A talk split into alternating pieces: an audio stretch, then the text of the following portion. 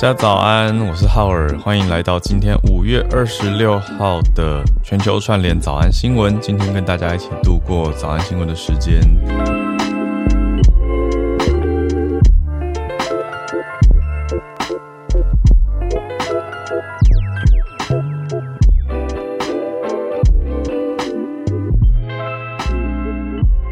好，那我们就先进到今天的社群题目了吧。那题目讲起来是延续昨天的，其实还蛮严肃的。嗯，应该说是我对社群风向的观察，但是当然也是很严肃的呼应昨天讲到的新闻。昨天汉超老师在全球串联时间有上来讲，昨天那个时间刚发生的德州很不幸的校园枪击案嘛。那我自己的感受很明显的是说。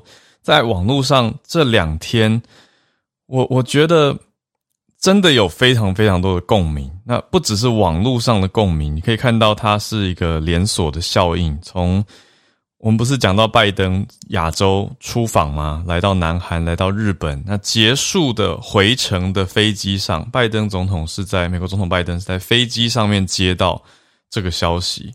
那他自己在飞机上面。呃，当然幕僚帮他写了稿子。那根据国际媒体的报道，讲到说，拜登总统还自己坚持要增加一些段落。那讲到的段落，就是他在之前就已经在政府任期期间的时候，也就是当时是奥巴马执政时期的时候，大概是二零一二年，那个时候就已经有蛮严重的枪击案。那当时就让大家很。难过嘛？你看，一转眼已经九年、十年的时间过去了，结果到现在，也谢谢昨天的听友补充，就看到说枪枪击事件越来越多，特别如果我们拿去年跟前年的大型枪击案的比较的话，所以这一次我觉得啊，嗯，就是小学生真的是大家看不下去了，就是大家看到这些十几位，因为现在因为这个枪击案件而。丧失生命的孩子就会觉得非常非常的痛心。那我看到不只是一位知名的名人、影视明星、歌手都好，那都大家都发文了，就讲到说 heartbroken，就是心碎了。所以拜登总统回到美国做的很前面的事情呢，就是召开一个公开的发表，讲到说要来通过 common sense gun reform，或者是所谓的 common sense gun laws。叫做尝试，我其实不太确定法律上这个 common sense 到底跟我们平常讲的尝试是不是同一件事情，但概念上就是说要让它一般化、普及化吧。那重点就是枪械法律，就是也不能讲说借由这个机会，而是只此时刻，在这个时间点提出。等于也是民主党全面的一起来提出说要来做 gun control，就是更进一步的控管枪械。因为拜登总统他讲了一个点，我觉得非常打中大家的心，就是说为什么有一个十八岁的人他可以去买到两把枪？因为大家知道这次凶手十八岁嘛，对啊，所以我觉得这句话非常的有有敲中我，就是觉得对，why why is that legal？就为什么这这是当然是德州近年非常大的一个很震撼的事件嘛。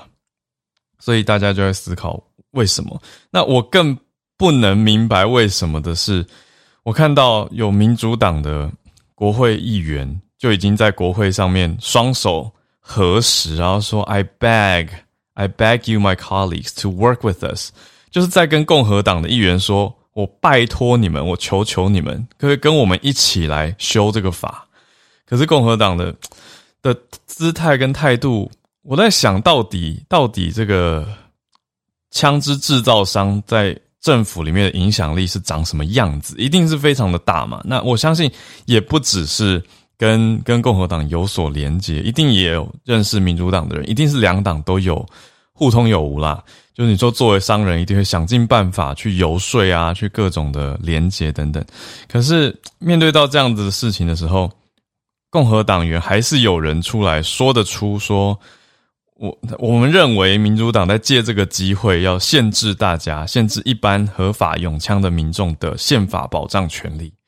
我就会觉得，你知道，在这种时间点，真的会看不下去这样子的说法。虽然我人完全在台湾，不在美国，可是也会会试着去感同身受啊，就会觉得如果我是美国大众，现在的心情是怎么样？那当然，你说要保护自己这种枪支，好，那个是美国由来已久的这样子的传统啊，也的确，平常有些地方无法等待公权力来帮助你，好像只能自救自保。这些地方呢，能够让人理解。可是到底怎么在这中中中间找到一个适合的平衡？比如说。持枪或者是要买枪的时候的管制多严格，这些我觉得都是很重要的细节要去讨论啊。总之，拜登现在在呼吁的是一个叫做 “common sense gun reform” 或者是 “common common sense gun” 呃 laws 一个尝试性的枪支法律，就说不能阻止每一场悲剧，但是知道会有效而且产生积极的影响，因为。从二零零四年本来有一个是限制攻击性武器，那个禁令在零四年解除之后呢，就变成说大规模枪击的发生率增加了。那到现在算下来是三倍，这个就是最最重大的一个问题了。好，所以这一题就讲的比较多一点，这是社群上面看到的一个很大的重点。好，那我们来进今天的新闻盘点。好，今天新闻盘点的四题呢。呃，是从德国开始讲起。德国讲说，我们昨天延续昨天的嘛，昨天讲到说，德国的学者发表了一个新疆这边骇客窃取出来的资讯。那延续德国的经济部长就已经有对外讲话了，讲到跟中国的来往关系。第二题则是猴痘继续 follow up，继续追一下。瑞士的药厂 Roche 罗罗氏药厂呢，研发出猴痘的快筛。第三题则是俄国的新规定，取消了从军年龄的上限，当然是要为乌克兰的战争来补充兵员。这是第三题。最后第四题来到北韩，北韩的疫情追踪持续更新，说十万多个人发烧，他们用词都是发烧，但是说没有人死亡，就是北韩对外的。发表好，我们就先一题一题来，从第一题开始讲起哦。延续昨天的新疆报告、新疆资讯的外流，嗯、呃，我也仔细也谢谢听友再提供更多的补充资讯给我们。你仔细去看了一下，像是讲到说警察打人的这些样子啊，仔细看报告里面，他写的是 drill 是演练，但是不代表好，我就讲直接说这些等于不能当做警察暴力的直接证据啦。可是呢？实际还是可以看到很有一个很大重点的是，有两千八百多张，两千八百多张的受到囚禁的维吾尔族人，或者是任何也不一定是维吾尔族就受到囚禁的人的照片，等于就你可以看出，我觉得 BBC 特别选了几张泪光闪闪的放在主要的封面中间哦，就会觉得拍大头照的时候都快要哭出来了，或是那种欲哭无泪的表情。就会让大家看了很心疼，而且很大的一个重点是有，有有还有蛮多是超过六十岁的长者，另外有十六、十七岁的也抓进来，然后就说他们不当参与活动啊，就他们就听了什么演讲等等的，就会让德国学者的重点是讲到说，这真的是一种种族同化的政策。那我后来昨天也看了听友在聊天室讲的重点，的确就说到重点是。你把没做错事情或者是没有违反政府的一般人也抓进来，这个就是已经很不合理的一件事情。所以不管有没有不人道对待，光是不论有没有不人道对待，把人这样子有点莫名的囚禁或者是抓进这样子的所谓在教育营当中，就已经很有问题了。好，那延续这个呢，德国这边的经济部长。看了报告嘛，然后对外就说非常的震惊，而且强调德国已经改变跟中国来往的方式了，更加会重视人权，还有减少对中国的依赖。好，所以这位经济部长叫做哈贝克，哈贝克他就他就说，中国这些残暴对乌尔维吾尔人的报道，过去常常会出现，可是这一次这些监禁这么明显，那还有相关的。强迫劳动或虐待的疑虑消息，也更加会让人震惊。他认为国际社会要给予明确的回应。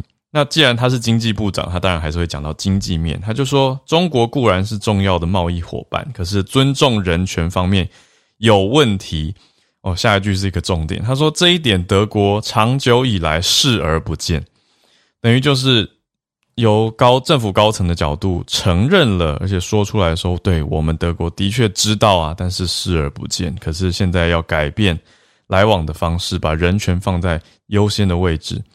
那推动出口的多元化，减少对中国的依赖。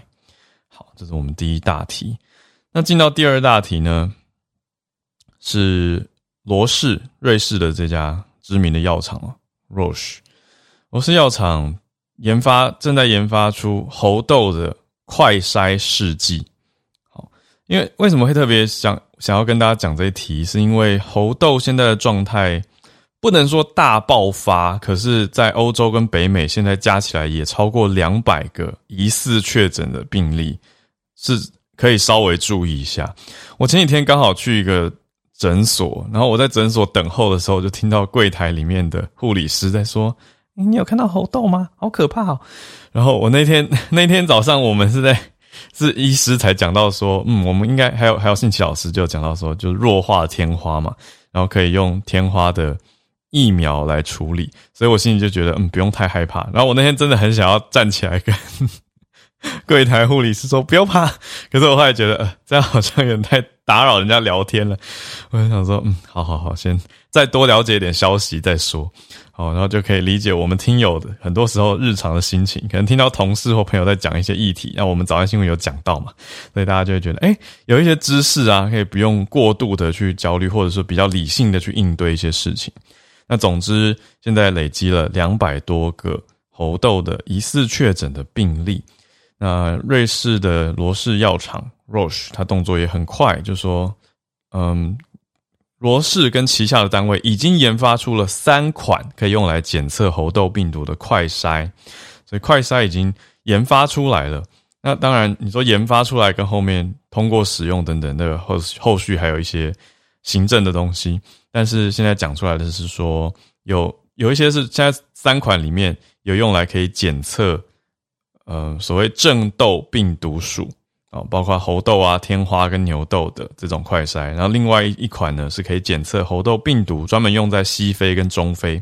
那天孔医师有讲到嘛，中非的比较毒啊，西非的没有那么毒。但这次主要传出来是西非。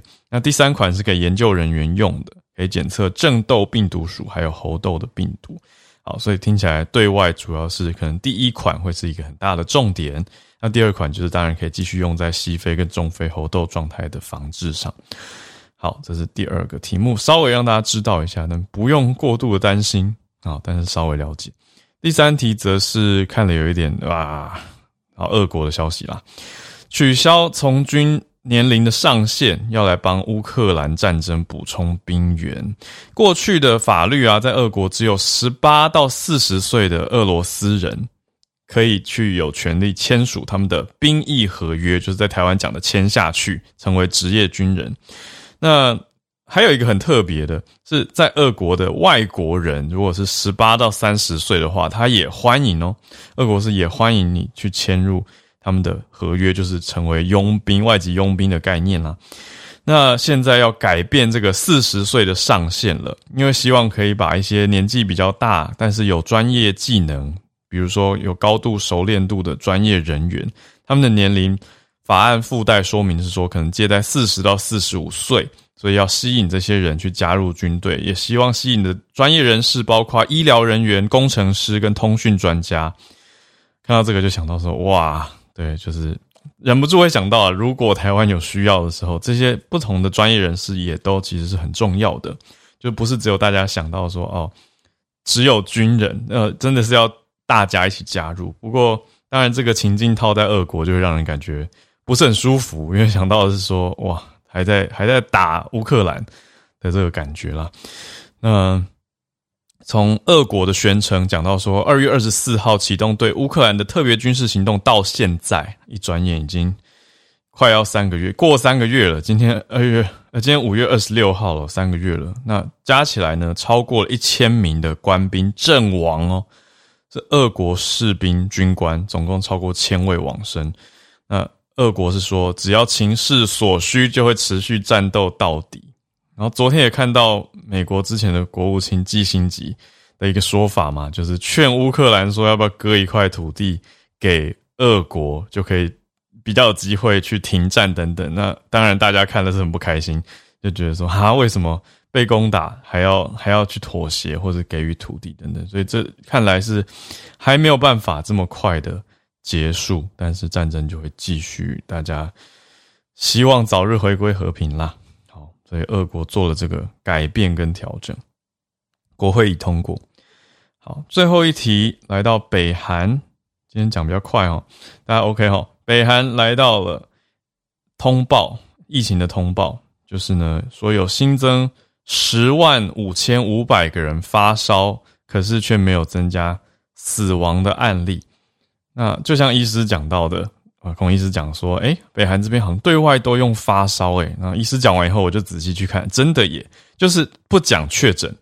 对外都不讲确诊，这是北韩中央通信社对外发表的报道。但是截至到呢昨天晚上六点的时间，北韩说新增了十万五千五百人发烧症状，所以只讲症状，不讲确诊或者是阴性阳性，不确定是不是检测呃的资源不足。那北韩就第一次证实到说呃是。疫情期间到昨天，但是都没有公布新增的染疫死亡的病例，让外界更会觉得，嗯，有一点点好奇或者是模糊的问号。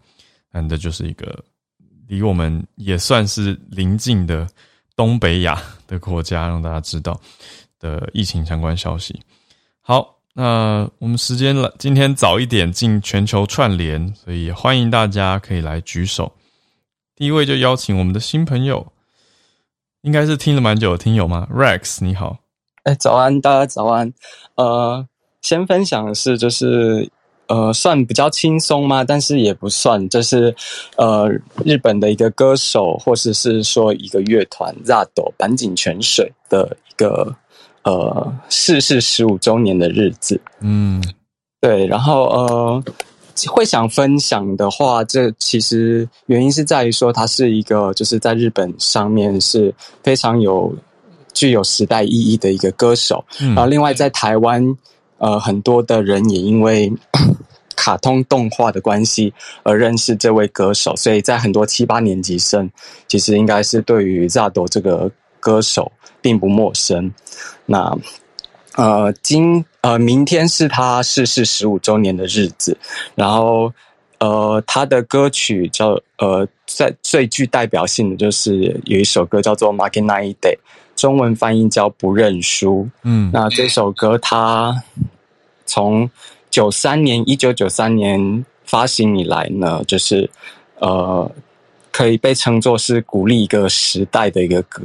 歌曲，那这首歌曲除了在九三年成为了日本甲子园入场的呃进场音乐外，然后也成为很多的包括马拉松等等的一些运动赛事的一个呃应援歌曲，或者是鼓励选手的一个歌曲。嗯，然后同时也在九七年的时候，日本的这个呃文部省，好像类似一个文化部的单位，然后把这首歌列入了日本的。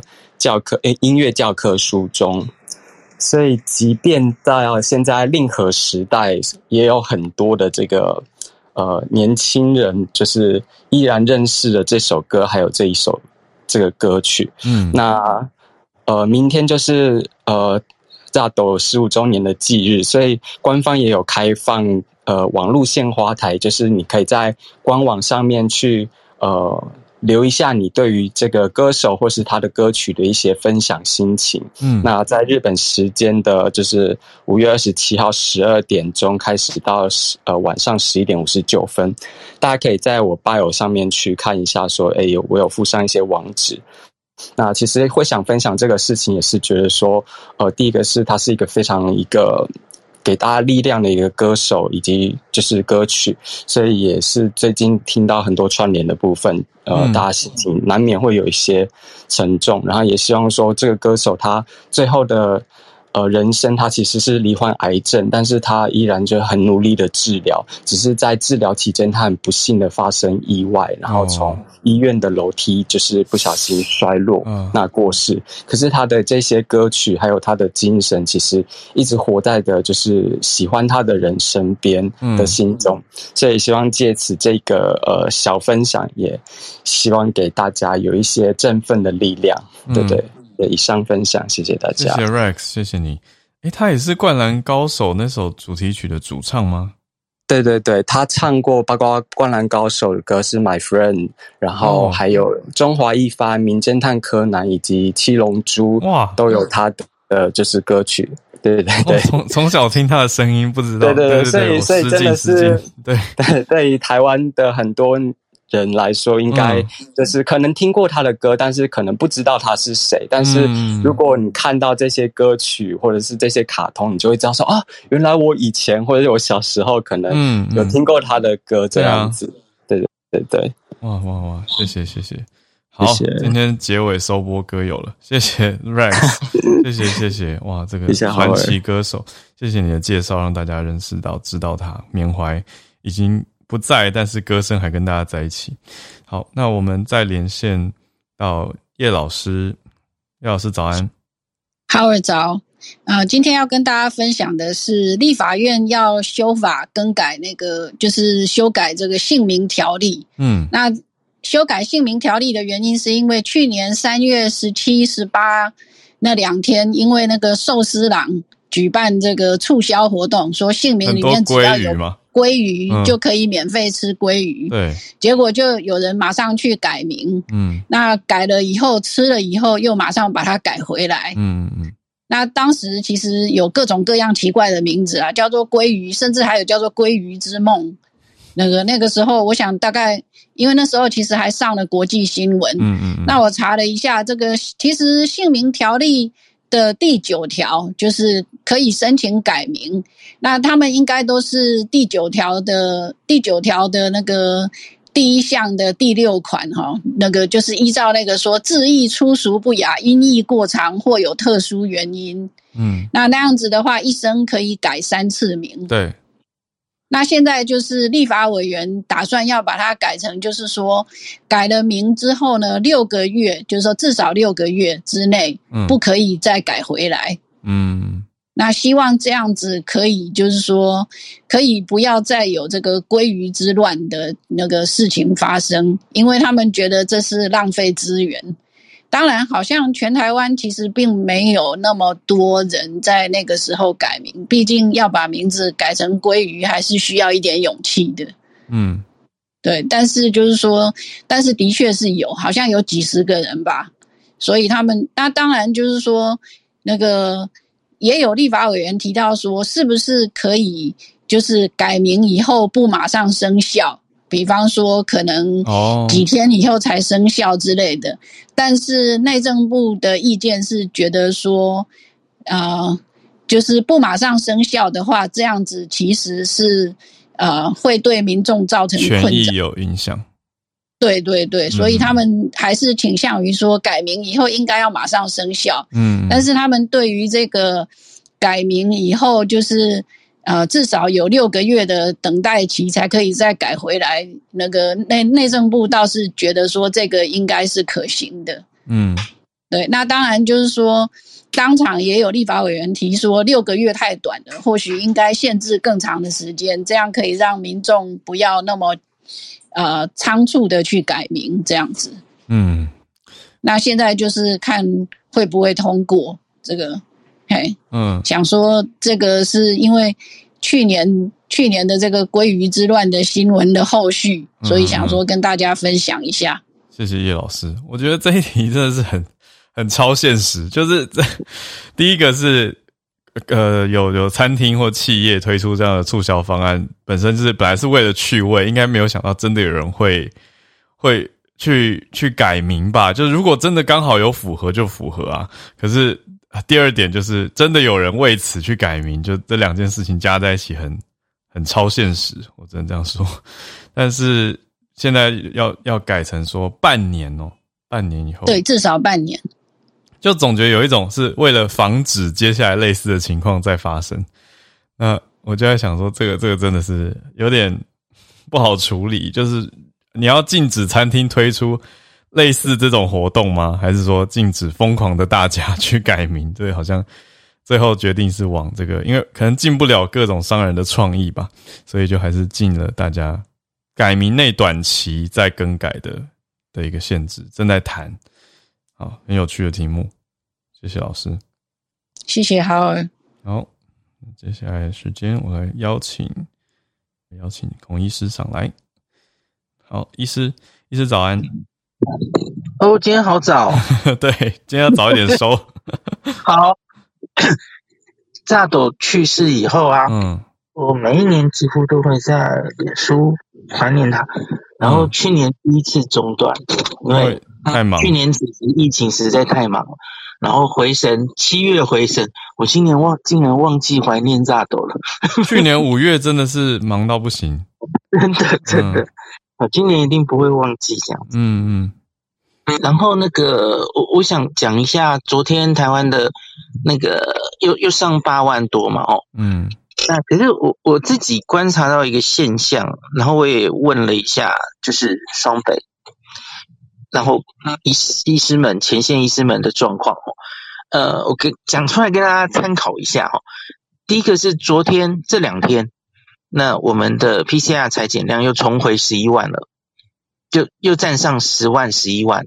那去掉假日效应之后哦，呃，首首先第一个状况其实是很明显的，这个大概大家都不会有疑义，就是这个疫情目前中南部正要往高峰走。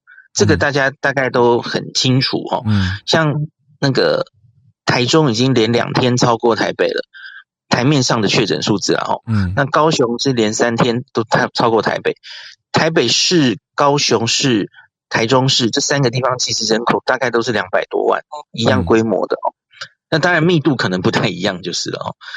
那第一个是这个中南部现在开始要小心，是是目前走向高峰的县市哦。那可是北北基桃，特别是双北，是不是已经过了哦？呃，好像是，从种种迹象看起来，嗯、因为我常常跟大家说，假日效应要小心嘛，哦，嗯，你假如 PCR 只是没有做那么多，然后让数字往下掉，这个其实是假象嘛。那可是我们现在去抓七日平均线来看。嗯，或是我们这两天明明 PCR 有做的比较多的的平常的日子，可是双北其实它有点回升，可是问题是它没有一周前或是两周前的那种高点。对，对，他他明明做多了哦。那因为我们原来担心的是会不会其实是 PCR 量能的问题，你你就没有办法做那么多。那可是看起来好像不是哦。嗯，我有去问。北市他给我我一些数据哦，就是来筛检站的人，嗯，然后每一个医院自己做的 PCR 等等的数据哦，现在看起来是真的是来做的人没有这么多，嗯，可是如果我我昨天跟大家讲的来做的人没有这么多，也许有些人藏着是，我不喜欢用那两个字，我懂我懂我懂，就是隐藏不报。那这个也不一定是坏事哦，因为我我觉得前面这个作战哦，我们现在应该是到高峰了哦。嗯，这一次作战期末考的前半，我觉得我们我我觉得我们做的很不好的地方是，我们反而是被轻症瘫痪了。嗯，就是轻症的人蜂拥到到医院来做 PCR 的这件事情哦。嗯，这件事其实是不好的。那这件事也许初步比较解决了，因为大家这几天看记者会应该也有看到嘛，哦。不管是请假或是数位证明啊，嗯，数位证明现在可以采认了哦。然后呃，初步应该有一些保险的问题又可以解决这样子哦。不管为了请假或是为了保险的原因，现在都可以从数位证明下载，然后就达成目的。你不用每个人都需要冲医院等等的哦，为了开一个证明来医院 等等的哦。好，那另外，所以我觉得双北似乎高峰已过，应该这样讲。我至少可以说，它没有继续往上冲。现在可能在一个高原的时候，哈，嗯，因为看新加坡或纽西兰，我们都有看到高原的现象。那也许高原会维持个一个月、一个半月左右，哦。那我是还蛮同意庄仁祥的预测，哦，也许到了六月底可能会有明显的下降，嗯、七月应该就会降更低哦。大家可以看看曲线是不是这样走的哦。嗯，那可是当然还有一个可能就是双北其实明显大家用什么 Google 的人潮啊，嗯，或是就是台北市捷运的运量啊，嗯、其实是明显看到那个大家有减少出门的，很明显呢。我自己出我自己开车出门，我都觉得就是车路上车变少了，对吧？对啊。对对对，嗯，大概已经两至少两周了吧，哈，嗯，因为我上节目常常要来往市民大道，然后可能是在 五六点很繁忙的时候，嗯嗯、应该很繁忙的时候，可是我觉得明显交通是变好的，好一些，嗯。呀，所以人民有自己虽然没有明确的规范嘛，哈，自自己就减少这个在外面哈，所以我觉得这个可能会让那个就是压有压平曲线的效果了，嗯。可是因此就可能就不会看到像是香港那样一个尖塔，它它就是往后嘛，吼，让那个尖峰变低，然后时间可能会拖长一点点，这是为什么我们觉得可能会看到高原的原因，哦。好，那台湾台湾疫情，我觉得双北来说最艰困的时候也许过去了，然后希望是如此啊。那只是接下来就是很重要的，就是看它到底什么时候下来。嗯，哦，by the way，再说一次，这两天的我刚刚说那个。PCR 量能创新高，可是这两天的 PCR 阳性率有稍微降，所以这也是我觉得好全台吗？还是双北？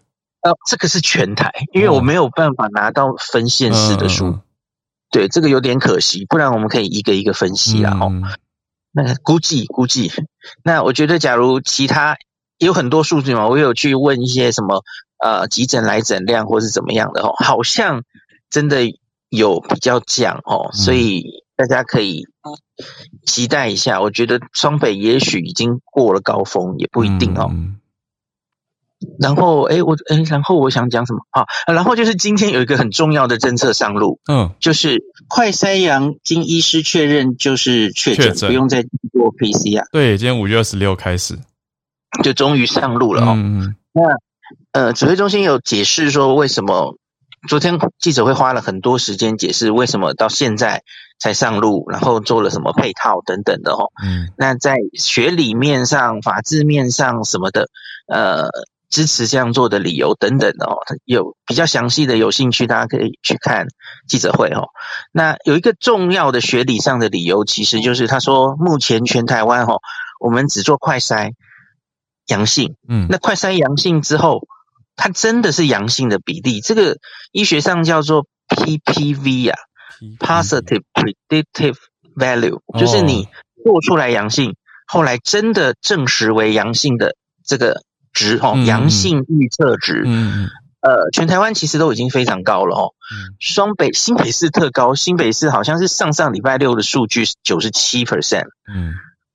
对，所以其实是也可以看成快筛准确度啊，某种程度准确度非常高。嗯、对对，那这个这个准确度其实是跟当地的盛行率有关了哦。嗯，因为你盛行率假如不够高的时候，快筛有一定的未阳性，这个会让人担心会，你你因为你阳性了，可能就要用药了哦，就要隔离了。其实那会有呃用错药的问题，嗯，因为药物又不是一定百害而无利。百利也无一害，然后又又不会有副作用的哈。你你假如用在没有真正确诊的人，当然会有问题哈。嗯、然后另外就是你可能要针对这些确诊的人隔离，所以可能有法律上执法过当的问题等等哈。嗯。那总之，指挥中心终于下决心要做了哈。我我自己是完全赞成了哦，因为这个是可以节省掉绝大多数人还要多去做一次 PCR，这个其实是。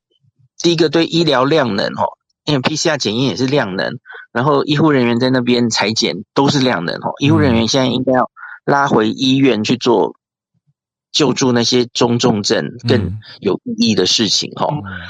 然后呃，民众也不需要因为一个快筛阳，然后你一定要去排队，想尽方法做到 PCR，对，才能继续往下进行其他的流程。嗯，其实是应该不太需要了哦。之前真的很多人是卡在这里，对对，而且这个 PCR 本身，他他要去做，要去等结果，然后上传哦，通报，对，哇，这都又要经过两三天去了哦。嗯，最近就有人在讨论，是不是我们给药太慢，或是说我们现在确诊到死亡，吼，有些人是当日确诊的当日，确诊的两三天内就死亡，在质疑说会不会有这个，诶，我们是不是救治反应太慢，诊断太慢的问题？那我觉得我们现在等于是加快了诊断的流程嘛，吼，嗯，也应该是更多的人可以提早拿到药，吼，那我觉得可以看看在今天以后，哈，实行的顺不顺畅，然后会不会这种。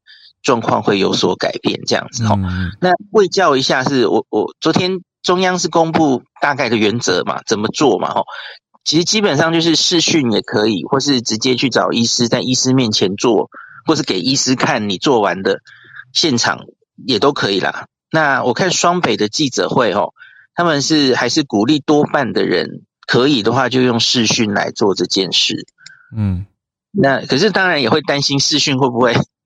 不是量能不够哈，因为我发现这两个礼拜看一下前线医师的回应哦，嗯，呃，就是视讯诊不是想象中的很顺畅哦，然后也有就是挂不挂不到，或是有挂了，可是就找不到病人，就是两边病可能还需要再运运运行一阵子才会大家都比较熟悉哈，嗯，那特别我觉得是，假如现在牵涉的是要。诶，确诊了，然后就要同时开药了。那个开药的问诊，Paxlovid 其实要问蛮久的。像我老婆昨天开了二十份吧，嗯，因为她是个小科医师嘛，她没有那么熟悉成人的药物，嗯，所以她其实就很痛苦。嗯，现在看这些视讯诊人，不是只有内科医师诶，嗯，因为人力不足嘛，大家都要轮流 这样子。嗯，哇，对对对，所以就有点可能还要大家都要有学习曲线这样子哦。嗯，那。还可以讲一个，就是新台北讲的特别清楚，我觉得不错哈。台北说，目前的这些 PCR 筛检站未来可能会转型，嗯、因为可能做 PCR 的啊、呃、需求就没有那么多了嘛。嗯、那可是他们会慢慢转型成就是这样子的，快筛就确确诊，然后而且甚至是可以同时给药，这是一条龙的服务哦。哦，但有些老老人家可能会有数位落差，你你不太可能。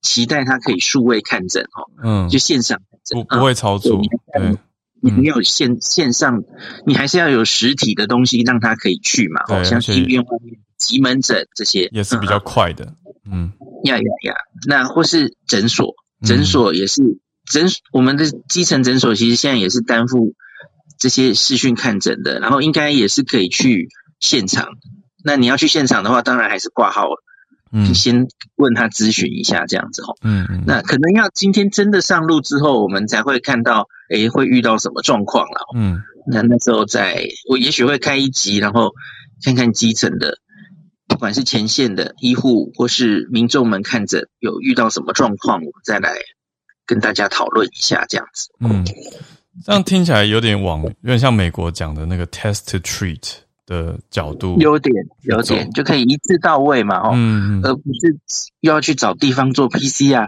然后要回来做结果，对，之前就被电商看诊，这分分阶段的，而且会有点个别卡住。对对对，嗯，了解，谢谢医师帮大家更新。好，那就希望大家当然还是继续做好防疫，呃，继续多多注意，度过这个特殊时期。嗯，好。非常感谢医师，也谢谢大家，谢谢今天新朋友 Rex 来跟大家讲到 ZARD，还有叶老师，还有医师。那今天比较早，因为等一下我要去 开一个会去教课，所以我们今天就来这边准备收播啦。再次谢谢大家。那今天收播就就就来播放 ZARD 的歌曲喽。那也跟大家讲一下，明天呢、明天的专题我们录制完成了，明天是讲财经，特别大家有。在观望，或者是有听闻最近股市变化，还有通膨，应该常听到我们在讲嘛。那明天我们邀请到的是财经专家，用总体经济的角度来看很多的趋势。对，明天呢，呃，也是因为工作关系，后来我跟小鹿确认，我们就会直接上架到 Podcast，所以明天不会有 Live 直播，跟大家讲一下，请大家互相比，大家告诉大家。就明天不会有 live 直播，也不会有 live 首播，所以大家明天可以直接上到 podcast 去收听我们的专题节目喽。也就是说，下一次的 live 会是下礼拜一的早上八点，我跟小鹿一起回来，跟大家一起度过早安新闻的时间。然后我们今天就先来收播了，也预祝大家。接下来几天都平平安安、健健康康、快快乐乐。我们下周一早上 live 串联，那明天早上要来听我们的 podcast。专题，我们就持续保持串联，大家拜拜。